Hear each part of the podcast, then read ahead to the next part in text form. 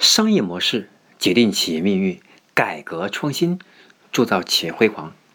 大家下午好，我是商业模式研究实战者江开成，欢迎大家收听我的商业模式创新的课程。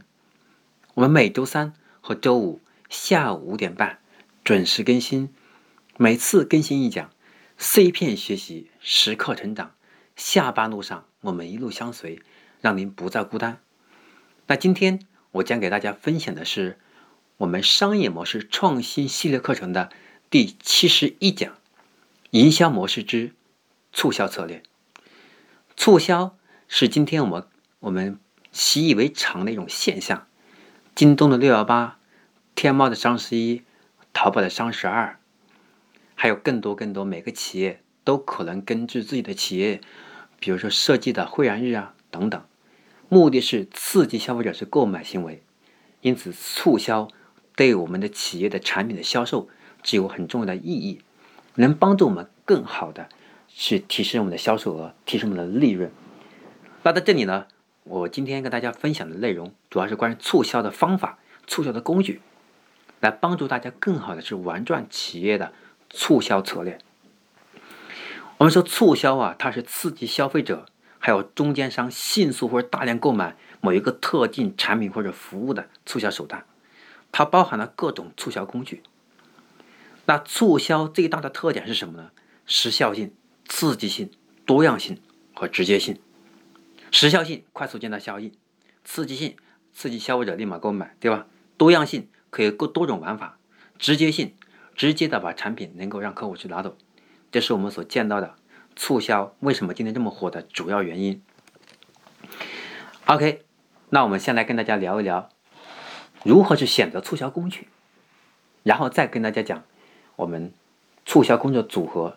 所以今天我们的课程呢，第七十一讲关于营销模式之促销策略，一共跟大家分享三个点。第一个点，正确理解我们的促销策略；第二个。如何去选择促销工具？第三个，如何搞促销？我的所谓选择促销工具，说白了，那主要是我们企业为了直接达到我们的销售目标而选择最恰当、最有效的促销方式。那么，促销工具的选择就变得尤为重要了。相反，如果促销工具不得当，可能就会让我们失去优势，让我们原本是一个好的促销拓展市场的机会。到最后发现可能不如意。那么，通常的促销工具大致分为对消费者、对渠道商或者中间商，或者对企业内部三大类。对消费者的，它的工具主要有什么呢？它主要是有消费者教育、消费者组织化，还有展会、样品赠送、邮，包括说我们的这这个赠送礼品、现场赠送宣传册。还有这个赠品广告，还有包括礼品卡，对吧？还有呢，我们经常看到电销里面的电商里面经常会看到的这个购物车营销，还有我们所看到的，经常会有一个红包营销，还有用游戏的玩法搞促销，游戏里面让他通关玩游戏，玩了之后会有游戏币，游戏币可以兑换我们的产品，然后通过产品呢，我们可以也可以兑换我们的红包。这都是我们促销工具的选择。促销工具如何选择，就决定于我们的什么行业、什么产品针对谁。那有些，比如说八零八零后，有些人不玩游戏的，那九零后就喜欢看卡通的。你要根据他们的情况来去设计和选择营销工具。那常用的营销工具呢，无非就是给他们赠送这个满减呐、满赠啊，还有跨店。良好营销啊，比如京东经常搞的，对吧？跨店满一百减五十这样的活动，还有经常会搞一些促销活动、展会呀，参加展会，赠送样品啊，给客户去邮寄我们的产品册子，赠品广告。我们通过微信，我们通过微信，还有通过微博，我们去发红包，让大家领红包来成为我们的粉丝。然后我们再通过粉丝他，然后我们再给大家是发优惠券。让大家来通过，因为优惠券设置一个期限，比如三天两天到期，让他选择购买。所以我们选的工具有很多种，是电商类型的，还有新媒体类型的，社交电商类型的，还有包括传统线下的，都是有不同的方法。所以选择什么样的促销工具，就主要取决于我们针对哪哪些用户群体。比如针对五零后、六零后年长一点的长辈，那我们的营销就要重点是忽略线上那个部分，不要经常搞微信扫码呀，不要经常搞下载 APP 呀，也不要经常去搞这个扫微信领红包啊，因为他们不眼睛不方便，而且他们也不喜欢搞这么复杂的过程，你就直接买桶油送桶油。就可以了，买一本书，然后呢，送一个优惠券，下次能能换，这么直接有效的。所以有的时候这个促销卡、促销券，线下那种纸质的也是需要有的。因此，我们在这个第二个部分，包这个关于选择促销工具，我建议大家，如果是做电商的，重点要是发挥一下促销这个购物车营销的功能，因为当别人把你的产品放在购物车没有买的时候，那就说明他对你的产品感兴趣，为什么没有买？也有有三大基本原因。第一个原因觉得贵了，等等，等你搞活动我再买。第二个就是呢，我可能有更好的选择，但是我不确定，我犹豫了，我想看一看。那么第三个呢，可能是我随机点的，这可能性不是很大。主要是他他想多放几个比较一下，想哪一个还没有想还没有想好。因此像那种呢，已经收藏了，已经放在购物车了。我们最好是通过购物车，直接是降价的方式去提醒，包括京东后台的降价提醒，对吧？这都是一种好的营销工具。主要是一定要记住，根据不同用户群体，去设计不同的营销工具或者选择营销工具。那么对于线下实体店，如果是社区，我建议我们社区可以张贴海报，通过社区啊，我们可以这个去，比如说。我们今天能够送货上门呐？今天我们这个我们的某个产品可以免费品尝啊。通过类这种方式，因为就在家门口，大家愿意参与，因此我们不要过于去追究高科技，不要过于在乎，非要非要用微信通过 CM 通过新媒体的方式来发展会员，而降低了用户对我们的这种信任度和体验度。我们再看第三个部分，关于如何去选择促销。组合的问题，其实促销组合，它主要也是为了达到我们的弹性的这种促销的目的。因此，我们经常强调的说，人员推销、商业广告、公关宣传和促销提醒，目的就是让我们的消费者能够对我们的营销、对我们的促销更加有刺激性，愿意本来只是有心动，然后产生行动这个过程。那如何去选择促销组合？那我更多建议是考虑线上线下的组合，就比如说线上，比如线下，我们给他发一张发一张优惠券，优惠券呢是一个纸质的，上面上面有个二维码，扫码之后要在京东、天猫或者在微信的微商城或者小程序里面去领，然后呢这个去使用，那就是这就是促销工具的组合，通过线上线下的第一种组合，第二种组合是通过人员的组合，就比如说你现在领了这张券。然后呢，给你赠送两两百块钱，这两百块钱你要怎么去领取呢？你要推荐五个或者二十个朋友，都扫你这个手上的二维码，让他们关注就可以了。那么关注完之后，这个红包就能够获取。这是种促销组合。那么当他发展的这二十或者三十个朋友关注了我们这个微信公众号以后，或者小程序以后呢？然后我们系统就给他一个提醒，告诉他给他赠送什么礼品，让他想着想着领取，或者是我们给他这个做一个给他做一个什么样的其他的活动设计都是可以的。这是通过这是通过这个这个完全线上的组合。